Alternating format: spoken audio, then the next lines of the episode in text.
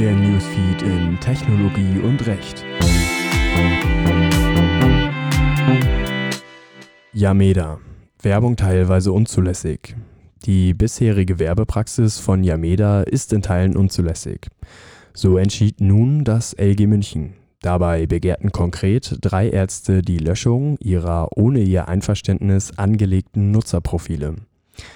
Nach Auffassung des Landgerichts ist zu beanstanden, dass Yameda auf den Profilen der Basiskunden sogenannte Expertenratgeberartikel zahlender Konkurrenten unter Verlinkung des jeweiligen Profils veröffentlicht, während hingegen auf den Profilen von Platin-Kunden keine Artikel anderer Ärzte angezeigt werden.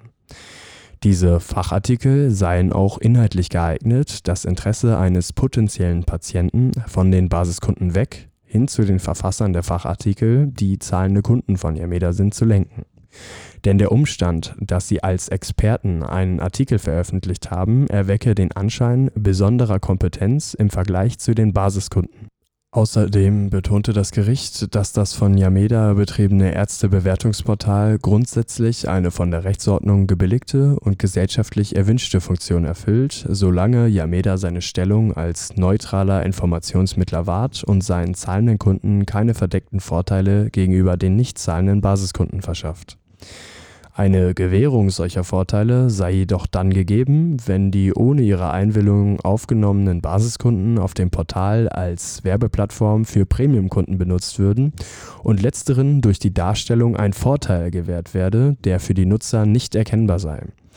Auf diese Weise diene das Portal nicht mehr dem Informationsaustausch zwischen Patienten, sodass Ärzte es nicht hinnehmen müssen, ohne eine Einwilligung als Basiskunden aufgeführt zu werden die rechtliche Grundlage der Löschung.